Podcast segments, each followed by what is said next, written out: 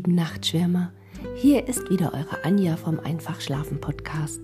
Wahrscheinlich wartet ihr schon auf den neuen Teil, beziehungsweise das fünfte Kapitel im zweiten Teil. Ich bin gespannt, wie es mit Lucian weitergeht, wie sie dort die Leute aufmischt, wie man so auf Neudeutsch sagen würde. Macht es euch also wieder huschelig und kuschelig. Bis gleich in deinem Ohr. Eure Anja.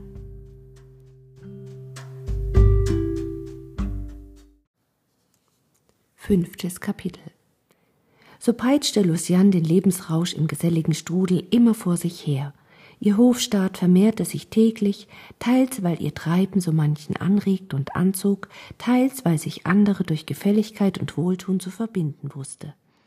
Mitteilend war sie im höchsten Grade, denn da ihr durch die Neigung der Tante und des Bräutigams so viel Schönes und Köstliches auf einmal zugeflossen war, so schien sie nichts Eigenes zu besitzen und den Wert der Dinge nicht zu kennen, die sich um sie gehäuft hatten. So zauderte sie nicht einen Augenblick, einen kostbaren Schal abzunehmen und ihn einem Frauenzimmer umzuhängen, das ihr gegen die übrigen zu ärmlich gekleidet schien und sie tat das auf eine so neckische und geschickte Weise, dass niemand eine solche Gabe ablehnen konnte. Einer von ihrem Hofstaat hatte stets eine Börse und den Auftrag, in den Orten, wo sie einkehrten, sich nach den Ältesten und Kränksten zu erkundigen und ihren Zustand wenigstens für den Augenblick zu erleichtern. Dadurch entstand ihr in der ganzen Gegend ein Name von Vortrefflichkeit, der ihr noch manchmal unbequem ward, weil er allzu viel lästige Lotleidende an sie heranzog. Durch nichts aber vermehrte sie so ihren Ruf als durch ein auffallendes, gutes, beharrliches Benehmen gegen einen unglücklichen jungen Mann, der die Gesellschaft floh, weil er übrigens schön und wohlgebildet seine rechte Hand sogleich rühmlich in der Schlacht verloren hatte.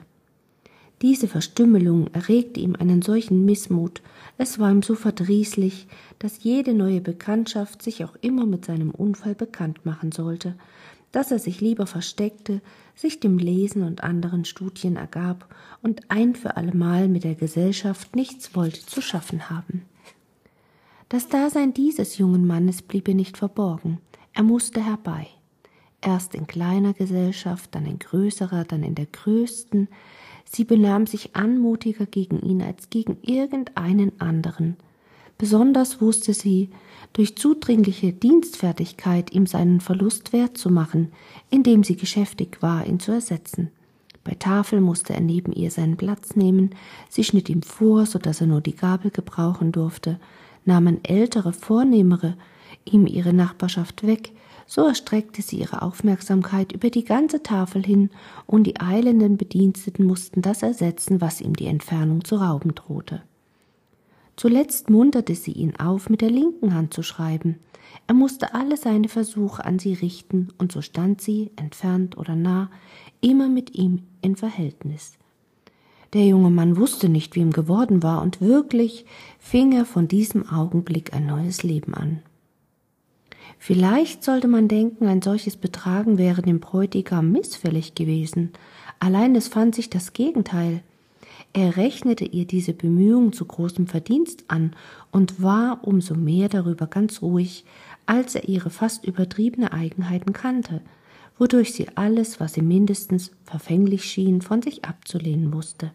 Sie wollte mit jedermann nach Belieben umspringen, jeder war in Gefahr, von ihr einmal angestoßen, gezerrt oder sonst geneckt zu werden. Aber niemand durfte sich gegen sie ein Gleiches erlauben, niemand sie nach Willkür berühren, niemand auch nur im entferntesten eine Freiheit, die sie sich nahm, erwidern. Und so hielt sie die anderen in den strengsten Grenzen der Sittlichkeit gegen sich, die sie gegen andere jeden Augenblick zu übertreten schien.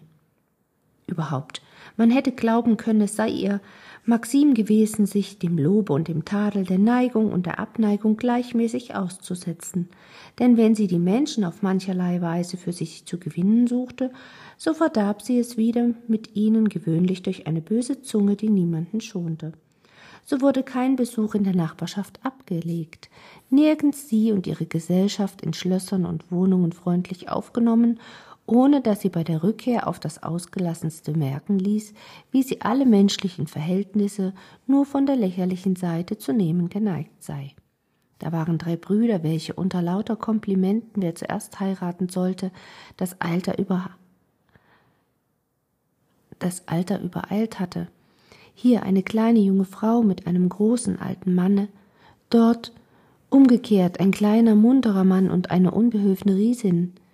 In dem einen Hause stolperte man bei jedem Schritt über ein Kind, das andere wollte ihr bei der größten Gesellschaft nicht voll erscheinen, weil keine Kinder gegenwärtig waren, Alte Gärten sollten sich nur schnell begraben lassen, damit doch wieder einmal jemand im Haus zum Lachen käme, da ihnen keine Noterben gegeben waren. Junge Eheleute sollten reisen, weil das Haushalten sie gar nicht kleide, und wie sie mit den Personen, so machte sie es auch mit den Sachen, mit den Gebäuden, wie mit dem Haus- und Tischgeräte. Besonders alle Wandverzierungen reizten sie zu lustigen Bemerkungen. Von dem ältesten Hautelis-Teppich bis zur neuesten Papiertapete, vom ehrwürdigsten Familienbilde bis zum frivolsten neuen Kupferstich. Eins wie das andere musste leiden, eins wie das andere wurde durch ihre spöttischen Bemerkungen gleichsam aufgezehrt, so dass man sich hätte verwundern sollen, wie fünf Meilen umher irgendetwas nur noch existierte. Eigentliche Bosheit war vielleicht nicht in diesem verneinenden Bestreben. Ein selbstsicherer Mutwille mochte sie gewöhnlich anreizen, aber eine wahrhafte Bitterkeit hatte sich in ihrem Verhältnis zu Ottilien erzeugt. Auf die ruhige, ununterbrochene Tätigkeit des lieben Kindes, die von jedermann bemerkt und gepriesen wurde, sah sie mit Verachtung herab. Und als zur Sprache kam, wie sehr sich Ottilie der Gärten und der Treibhäuser annehme, spottete sie nicht allein darüber, indem sie uneingedenk des tiefen Winters, in dem man lebte, sich zu verwundern schien, dass man weder Blumen noch Früchte gewahr werde, sondern sie ließ auch von nun an so viel Grünes, so viel Zweige und was nur irgendwie keimte herbeiholen und zur täglichen Zierde der Zimmer und des Tisches verschwenden, dass Ottilie und der Gärtner nicht wenig gekränkt waren, ihre Hoffnung für das nächste Jahr und vielleicht auf längere Zeit zerstört zu sehen. Ebenso wenig gönnte sie Ottilien die Ruhe des häuslichen Ganges, worin sie sich mit Bequemlichkeit fortbewegte. Ottilie sollte mit auf die Lust- und Schlittenfahrten, sie sollte mit auf die Bälle, die in der Nachbarschaft veranstaltet wurden, sie sollte weder Schnee noch Kälte noch gewaltsame Nachtstürme scheuen, da ja so viel andere nicht davon stürben. Das zarte Kind litt nicht wenig darunter, aber Lucian gewann nichts dabei, denn obgleich Ottilie sehr einfach gekleidet ging, so war sie doch, oder so schien es wenigstens, immer den Männern die schönste. Ein sanftes Anziehen versammelte alle Männer um sie her. Sie mochte sich in den großen Räumen am ersten oder am letzten Platze finden, ja der Bräutigam Lucians selbst unterhielt sich oft mit ihr, und zwar umso mehr, als er in einer Angelegenheit, die ihn beschäftigte, ihren Rat, ihre Mitwirkung verlangte. Er hatte den Architekten näher kennenlernen, bei Gelegenheit seiner Kunstsammlung viel über das Geschichtliche mit ihm gesprochen, in anderen Fällen auch, besonders bei Betrachtung der Kapelle, sein Talent schätzen gelernt. Der Baron war jung, reich, er sammelte. Er wollte bauen. Seine Liebhaberei war lebhaft, seine Kenntnisse schwach. Er glaubte in dem Architekten seinen Mann zu finden, mit dem er mehr als einen Zweck zugleich erreichen konnte. Er hatte seiner Frau von dieser Absicht gesprochen. Sie lobte ihn darum und war höchlich mit dem Vorschlag zufrieden, doch vielleicht mehr, um diesen jungen Mann Ottilien zu entziehen, denn sie glaubte so etwas von Neigung bei ihm zu bemerken, als dass sie gedacht hätte, so ein Talent bei ihren Absichten zu benutzen.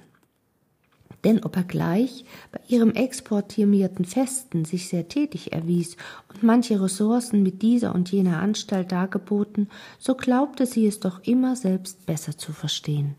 Und da ihre Erfindungen gewöhnlich gemein waren, so reichte, um sie auszuführen, die Geschicklichkeit eines gewandten Kammerdieners ebenso gut hin als die des vorzüglichsten Künstlers weiter als zu einem Altar, worauf geopfert ward, und zu einer Begrenzung Es mochte nun ein gipsernes oder ein lebendiges Haupt sein, konnte ihre Einbildungskraft sich nicht versteigen, wenn sie irgendjemand zum Geburtstag oder Ehrentage ein festliches Kompliment zu machen gedachte. Ottilie konnte dem Bräutigam, der sich nach dem Verhältnis des Architekten zum Haus erkundigte, die beste Auskunft geben. Sie wusste, dass Charlotte sich schon früher nach einer Stelle für ihn umgetan hatte, denn wäre die Gesellschaft nicht gekommen, so hätte sich der junge Mann gleich nach Vollendung der Kapelle entfernt, weil alle Bauten den Winter über stillstehen sollten und mussten, und so war es daher sehr erwünscht, wenn der geschickte Künstler durch einen neuen Gönner wieder genutzt und befördert wurde.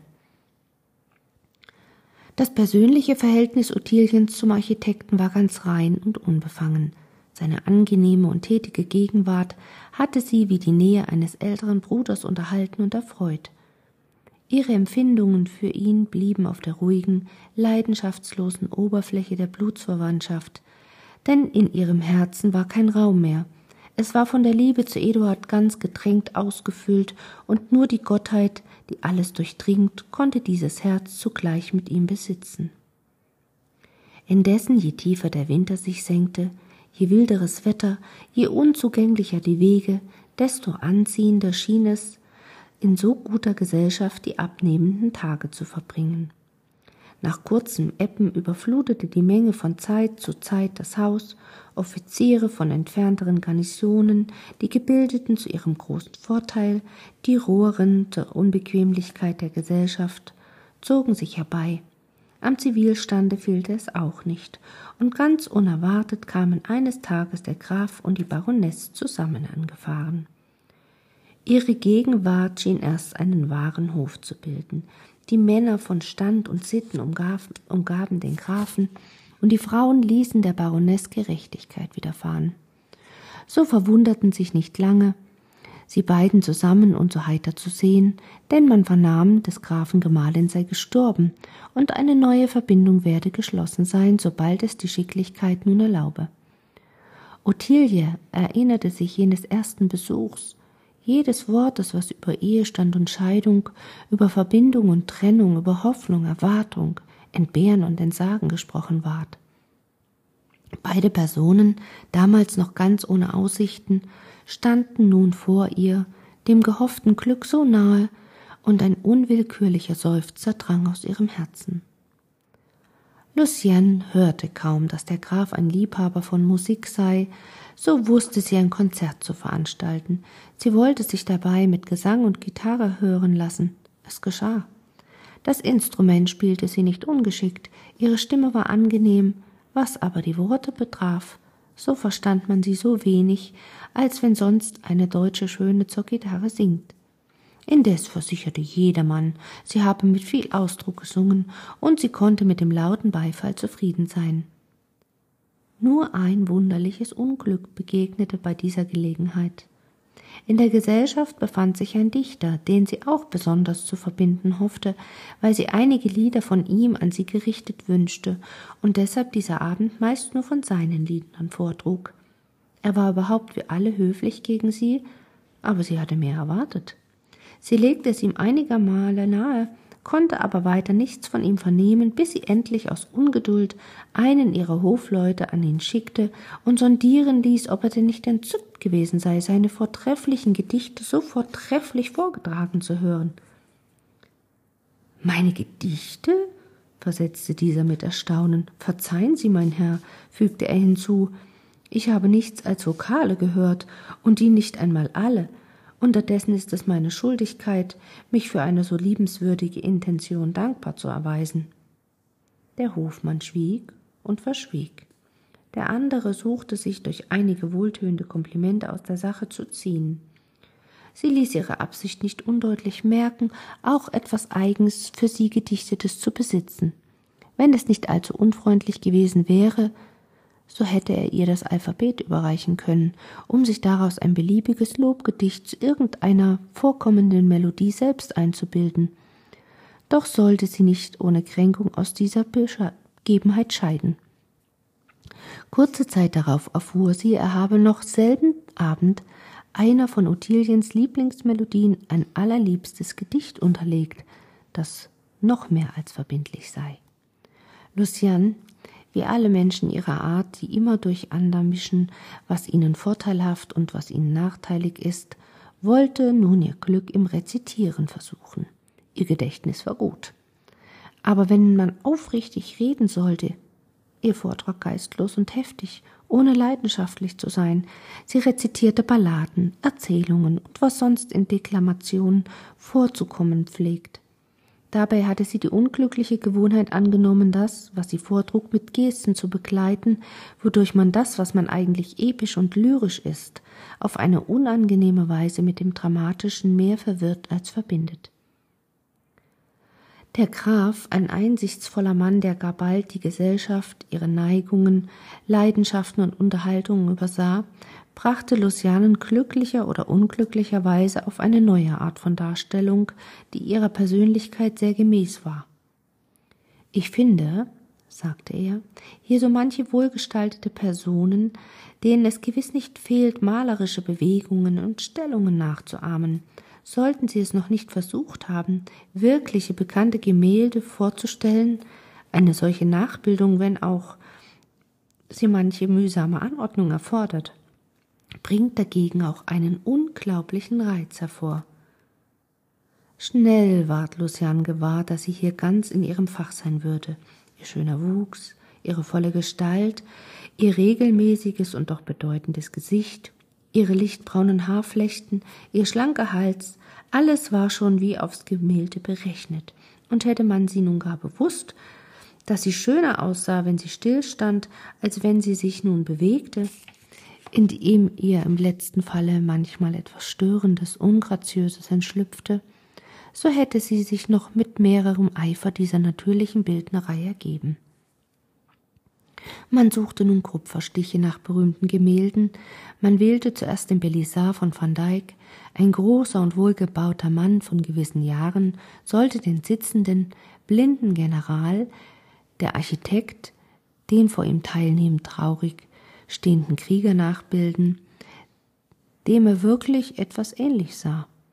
Lucian hatte sich halb bescheiden das junge Weibchen im Hintergrunde gewählt, das reichliche Almosen aus seinem Beutel in die flache Hand zählt, indes eine Alte sie abzumahnen und ihr vorzustellen scheint, dass sie zu viel tue.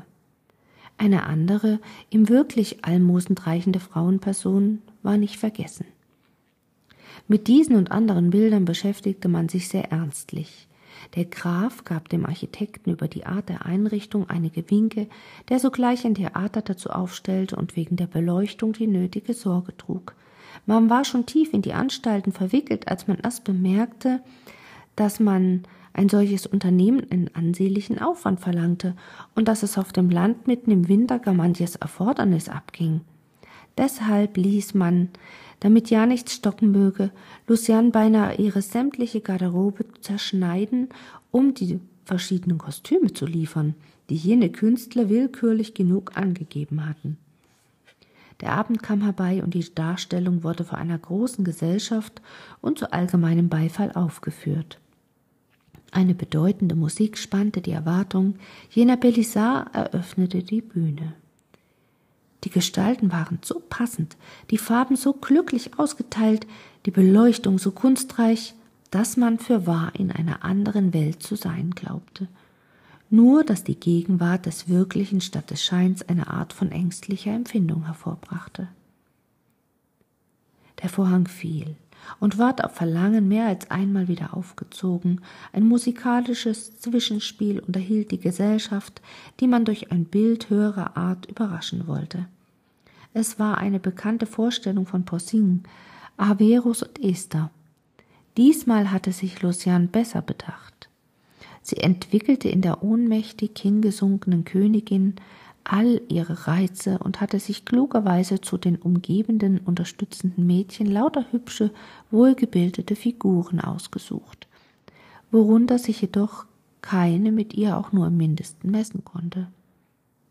Ottilie blieb von diesem Bilde wie von den übrigen ausgeschlossen. Auf den goldenen Thron hatten sie, um des Zeus gleichen König zuzustellen, den rüstigsten und schönsten Mann der Gesellschaft gewählt, so dass dieses Bild wirklich eine unvergleichliche Vollkommenheit gewann. Als drittes hatte man die sogenannte väterliche Ermahnung von Terborg gewählt. Und wer kennt nicht den herrlichen Kupferstich unseres Willes von diesem Gemälde? Einen Fuß über den anderen geschlagen, sitzt ein edler, ritterlicher Vater und scheint seiner vor ihm stehenden Tochter ins Gewissen zu reden. Diese eine herrliche Gestalt im faltenreichen weißen Atlaskleide wird zwar nur von hinten gesehen, aber ihr ganzes Wesen scheint anzudeuten, dass sie sich zusammennimmt. Dass jedoch die Ermahnung nicht heftig und beschämend sei, sieht man aus der Miene und Gebärde des Vaters, und was die Mutter betrifft, so scheint diese eine kleine Verlegenheit zu verbergen, indem sie in ein Glas Wein blickt, das sie eben auszuschlürfen im Begriff ist. Bei dieser Gelegenheit nun sollte Luciane in ihrem höchsten Glanz erscheinen. Ihre Zöpfe, die Form ihres Kopfes, Hals und Nacken waren über alle Begriffe schön, und die Taille von der bei den modernen, antikisierenden Bekleidungen der Frauenzimmer wenig sichtbar wird, höchst zierlich, schlank und leicht, zeigte sich an ihr in dem älteren Kostüm äußerst vorteilhaft. Und der Architekt hatte gesorgt, die reichen Falten des weißen Atlases mit der künstlichsten Natur zu legen, so dass ganz ohne Frage diese lebendige Nachbildung weit über jenes Originalbildnis hinausreichte und ein allgemeines Entzücken erregte. Man konnte mit dem Wiederverlangen nicht endigen und der ganz natürlichen Wunsch einem so schönen Wesen, dass man genugsam von der Rückseite gesehen auch ins Angesicht zu schauen, nahm dergestalt überhand, dass ein lustiger, ungeduldiger Vogel die Worte, die man manchmal an das Ende einer Seite zu schreiben pflegt, laut ausrief und eine allgemeine Beistimmung erregte. Die Darstellenden aber kannten ihren Vorteil zu gut und hatten den Sinn dieses Kunststückes zu wohl gefasst, als dass sie dem allgemeinen Ruf hätten nachgeben sollen. Die beschämt scheinende Tochter blieb ruhig stehen, ohne den Zuschauern den Ausdruck ihres Gesichtes zu gönnen.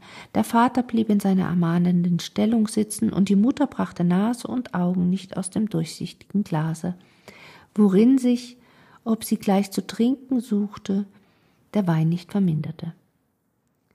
Was sollen wir noch viel von kleinen Nachstücken sagen, wozu man niederländische Wirtshaus- und Jahrmarktsszenen gewählt hatte?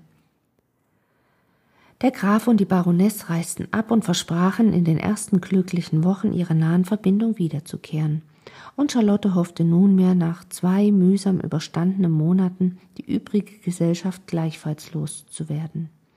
Sie war des Glückes ihrer Tochter gewiss, wenn bei dieser der erste Braut- und Jugendtraume sich würde legen haben. Denn der Bräutigam hielt sich für den glücklichsten Menschen der Welt. Bei großem Vermögen und gemäßigter Sinnesart schien er auf eine wundersame Weise von dem Vorzuge geschmeichelt, ein Frauenzimmer zu besitzen, das der ganzen Welt gefallen musste. Er hatte einen so ganz eigenen Sinn, alles auf sie und erst durch sie auf sich zu beziehen, dass es ihm eine unangenehme Empfindung machte, wenn sich nicht gleich ein Neuankommender mit aller Aufmerksamkeit auf sie richtete und mit ihm, wie es wegen seiner guten Eigenschaften besonders von älteren Personen oft geschah eine nähere Verbindung suchte, ohne sich sonderlich um sie zu bekümmern. Wegen des Architekten kam es bald zur Richtigkeit. Aufs Neujahr sollte ihm dieser folgen und der Karneval mit ihm in die Stadt zu bringen, wo Lucian sich von der Wiederholung der so schön eingerichteten Gemälde sowie von hundert anderen Dingen die größte Glückseligkeit versprach umso mehr, als Tante und Bräutigam jeden Aufwand für sie gering zu achten schienen, der zu ihrem Vergnügen erfordert wurde. Nun sollte man scheiden. Aber das konnte nicht auf eine gewöhnliche Weise geschehen. Man scherzte einmal ziemlich laut, dass Charlottens Wintervorräte nun bald aufgezehrt seien, dass ihr Ehrenmann, der dem Belisar vorgestellt hatte und freilich reich genug war, von Lucians Vorzügen hingerissen, denen er nun schon so lange huldigte, unbedachtsam ausrief So lassen Sie es uns auf polnische Art halten, kommen Sie nun und zehren Sie mich auf. Und so geht es dann weiter in die Runde herum. Gesagt, getan. Lucian schlug ein, den anderen Tag war gepackt, und der Schwarm warf sich auf ein anderes Besitztum. Dort hatte man auch Raum genug, aber weniger Bequemlichkeit und Einrichtung. Daraus entstand manches Unschickliche, das erst Lucianen recht glücklich machte. Das Leben wurde immer wüsterer und wilder, Treibjagden im tiefsten Schnee und was man sonst nur Unbequemes auffinden konnte, wurde veranstaltet. Frauen so wenig als Männer durften sich ausschließen, und so zog man jagend und reitend, schlittenfahrend und lärmend von einem Gut zum anderen, bis man sich endlich der Residenz näherte, da denn die Nachrichten und Erzählungen, wie man sich bei Hof und in der Stadt vergnüge, die Einbildungskraft eine andere Wendung gaben, und Lucianen mit ihrer sämtlichen Begleitung, indem die Tante schon vorausgegangen war, unaufhaltsam in einen anderen Lebenskreis hineingezogen. Aus Ottiliens Tagebuche Man nimmt in der Welt jeden, wofür er sich gibt, aber er muss sich auch für etwas geben. Man erträgt die Unbequemen lieber, als man die Unbedeutenden duldet. Man kann der Gesellschaft alles aufdringen, nur nicht, was eine Folge hat. Wir lernen die Menschen nicht kennen, wenn sie zu uns kommen. Wir müssen zu ihnen gehen, um zu erfahren, wie es mit ihnen steht.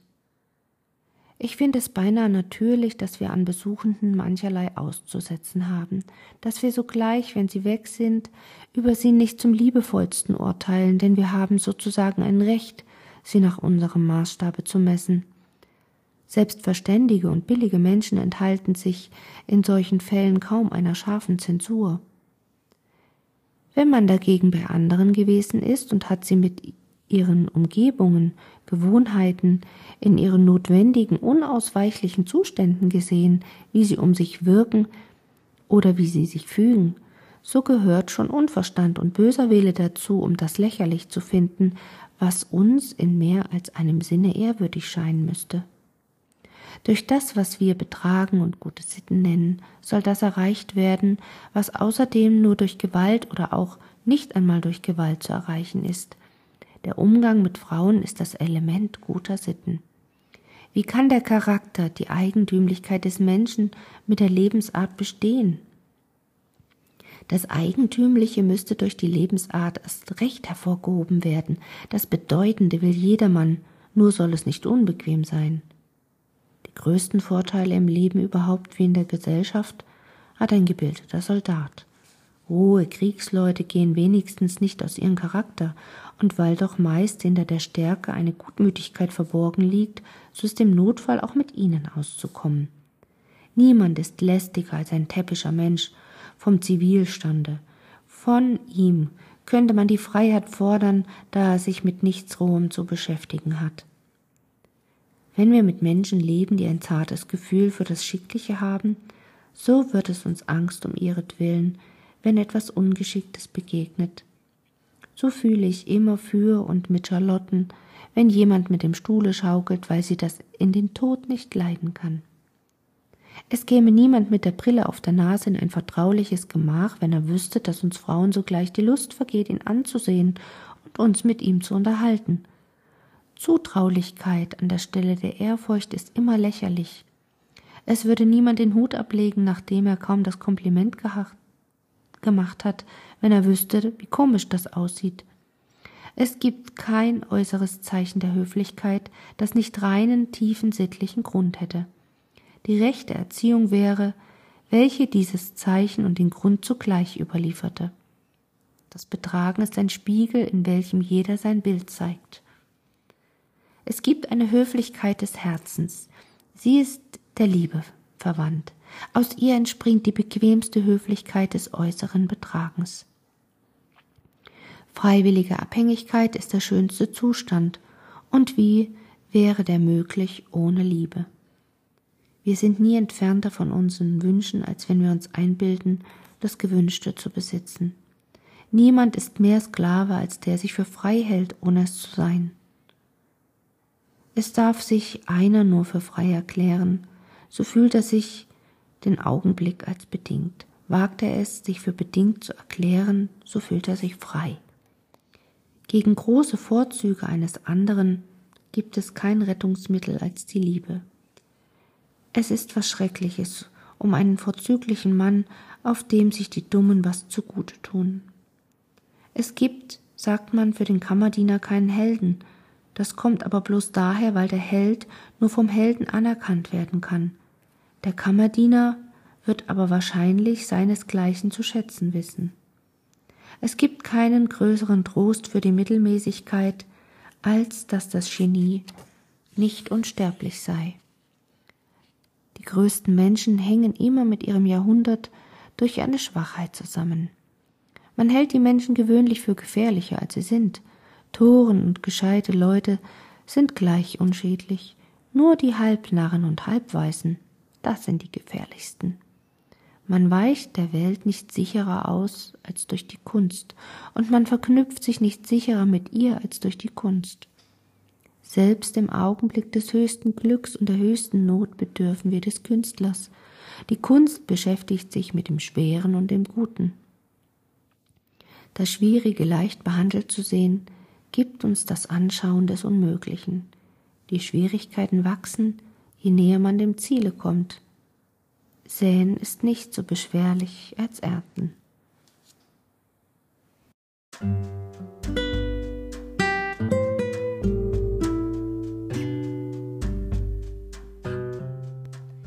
Nachtschwärmer und gute Nachtgeschichtenhörer. Damit endet die heutige Folge. Wenn dir gefällt, was du hörst, dann abonniere den Podcast, verpasse keine Folge mehr. Ich freue mich, wenn du eine Bewertung bei iTunes dalässt und dir wie immer Geschichten wünscht oder Anregungen gerne per E-Mail an mich übersendest. Nutze dazu die E-Mail-Adresse einfachschlafen.gmx.de. Ich freue mich drauf. Und wenn du den Podcast mit einem Kaffee unterstützen möchtest, findest du in den Shownotes einen Link, wie du das tun kannst. Für heute wünsche ich dir eine gute Nacht und freue mich, wenn du beim nächsten Mal wieder mit reinhörst. Deine Anja.